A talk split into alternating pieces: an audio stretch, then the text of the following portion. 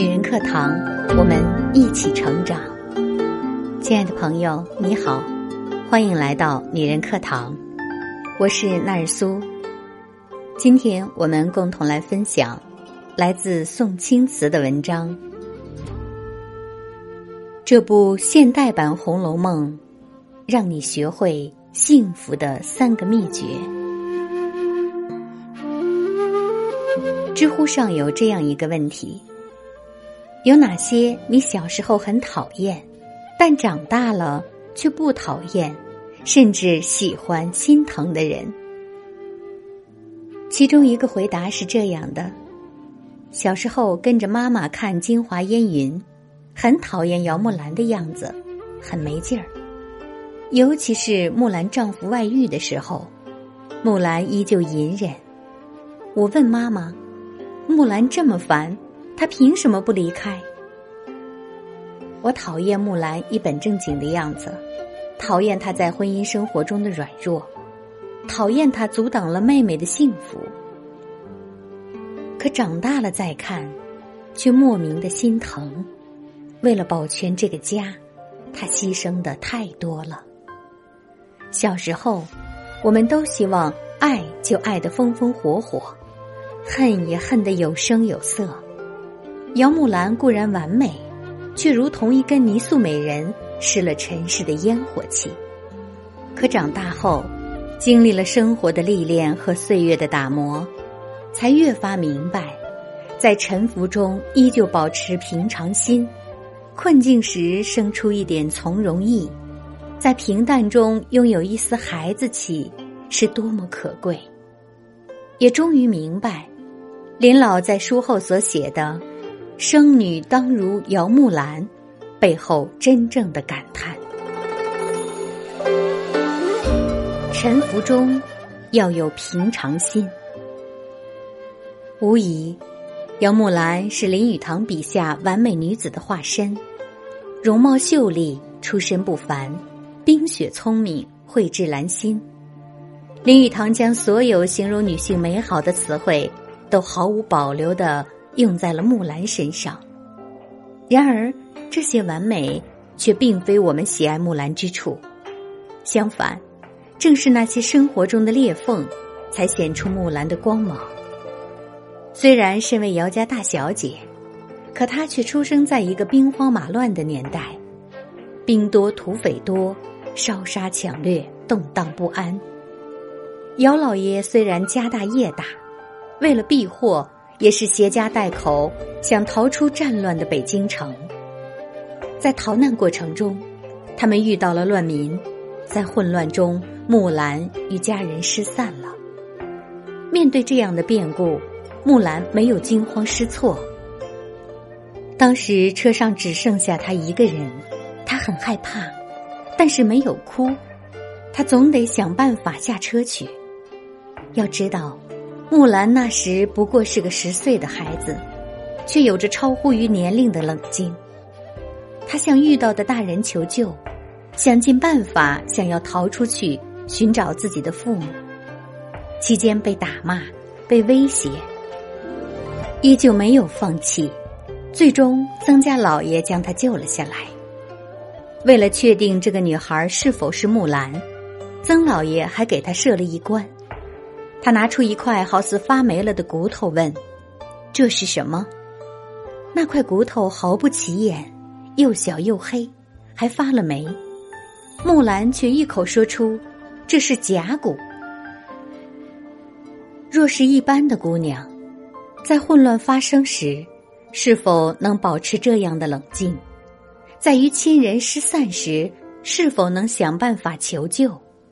在见到陌生人时，是否能不慌不忙、落落大方？木兰始终记得爹爹告诉她的两句话：第一句是“心浮气躁对心神有害”；第二句是“正直自白，则外邪不能侵”。无论环境如何变化，用平常心对峙，才能有逆风翻盘的可能。你若盛开，清风自来；心若浮沉，浅笑安然。莱昂纳德·科恩在颂歌中说：“万物皆有裂痕，那是光照进来的地方。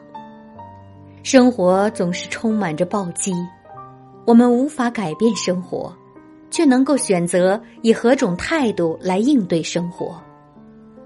浮浮沉沉本就是人生的常态，而在浮尘中保持一颗平常心，才能让光芒点亮生活中的每一块黑暗。”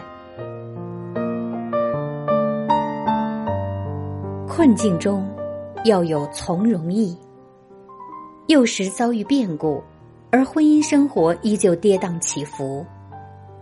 曾老爷救了木兰，也在心底默默将木兰当成了自己未来的儿媳妇。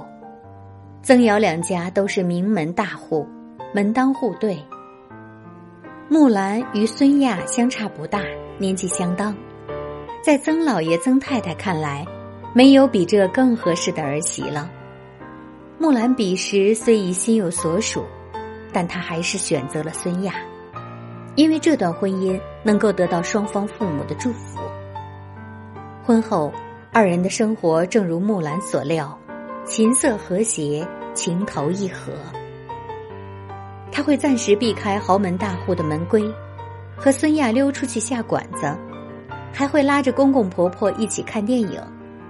在清末的时候，甚至教唆孙亚剪掉辫子，结果被公公臭骂一顿。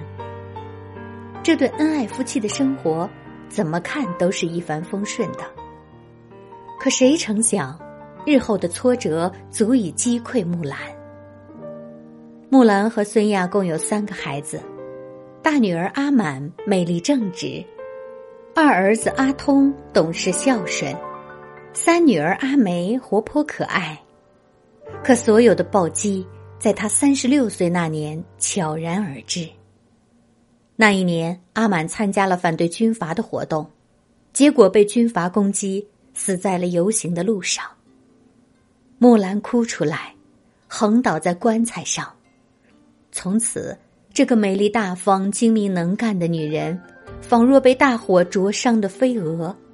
开始默默无语，以泪洗面。丧子之痛尚未结痂，她身边的良人与她度过了近二十年岁月的丈夫，居然有了外遇。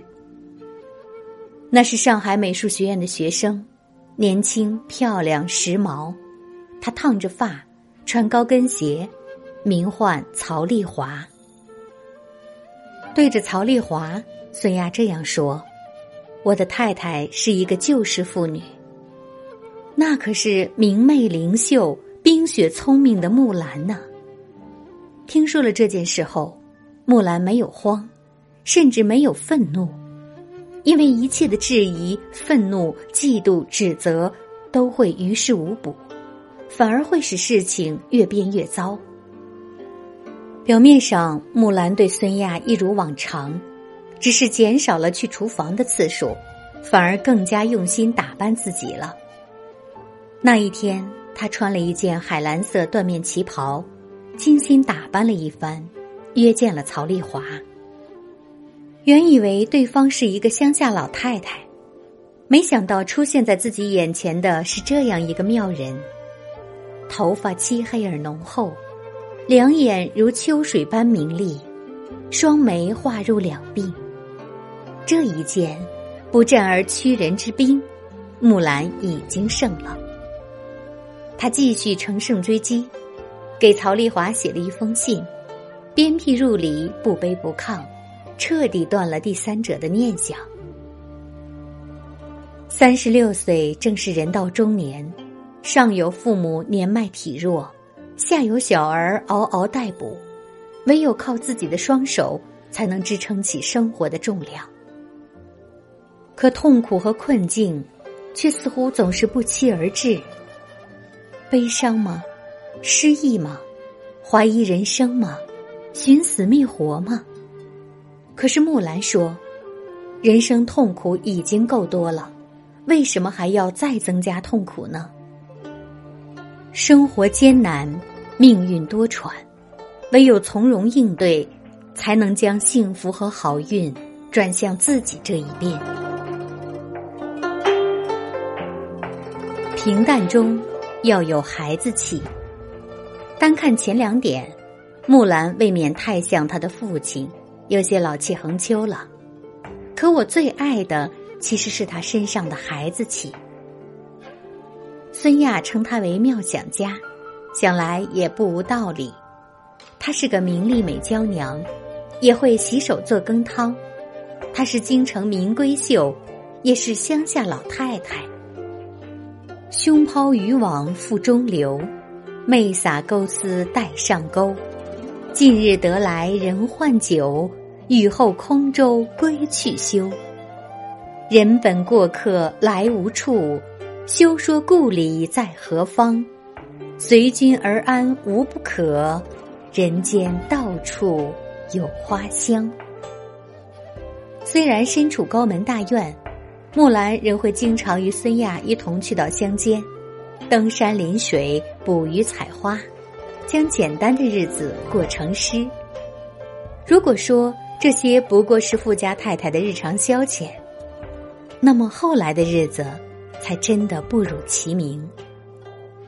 木兰刚刚嫁入曾家时，曾家家大业大，但曾老爷去世后，家中鸡飞狗跳，兄弟戏强。曾家虽表面风光，却早已大不如前。战事爆发，为了避祸，木兰一家来到杭州，早已不复北京时的风光无限。木兰似乎真的成了个乡下老婆子。可即便如此，他也能将生计变为生活。几样菜蔬，他也能变换花样。一间小房，也总是常住常新。他用酒泡澡，用蜜枣和火腿调制食品，用新法儿做味道很厚的碎鳗鱼。他发明了新的盛菜和吃东西的方法，实验用本地出产的器皿。用杭州的竹篮子，不同的季节，他会更换不同的衣服，在瓶子里插上不同的花儿。杨木兰的确是一个妙想家，她既能够琴棋书画诗酒花，也能够柴米油盐酱醋茶，而这离不开她身上一直带着的孩子气。有了孩子气，才能不世俗不世故。才能始终坦荡，一片赤诚。李治曾说：“同心者真正也。若失却同心，便失去真心；失去真心，便失去真人。人而非真，全不复有出也。孩子气是一个人最大的底气。一个始终能以好奇心看待世界的人。”世界便会回之以惊喜。一个始终能以坦荡心待人的人，他人也会回之以善意。命运是无常的，可选择权在我。浮生若梦，为欢几何？曾窑扭孔的长戟高门，平头百姓的柴米油盐。共同构成辛亥年间的红楼一梦。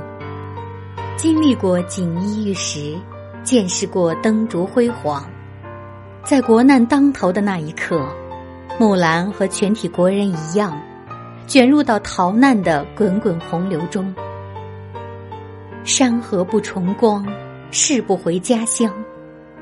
此时的木兰，在国家大难临头之时，选择了。和民族站在一起，她的美，她的柔，她的淡，全部留给了旧的时代。此时的她，仿佛与一千五百年前的那个木兰合二为一，从小女人变为了大英雄。木兰的修养和心境固然可贵，更为可贵的是，在面对生活一连串的暴击之后。他仍然能够从容而不失底线的选择面对生活的态度。林语堂说的“生女当如姚木兰”，与出身和容貌无关，与生活态度有关。在沉浮中保持一颗平常心，困境时生出一点从容意，在平淡中拥有一丝孩子气，才能在无常的命运之中永葆赤子之心，寻觅到属于自己真正的幸福。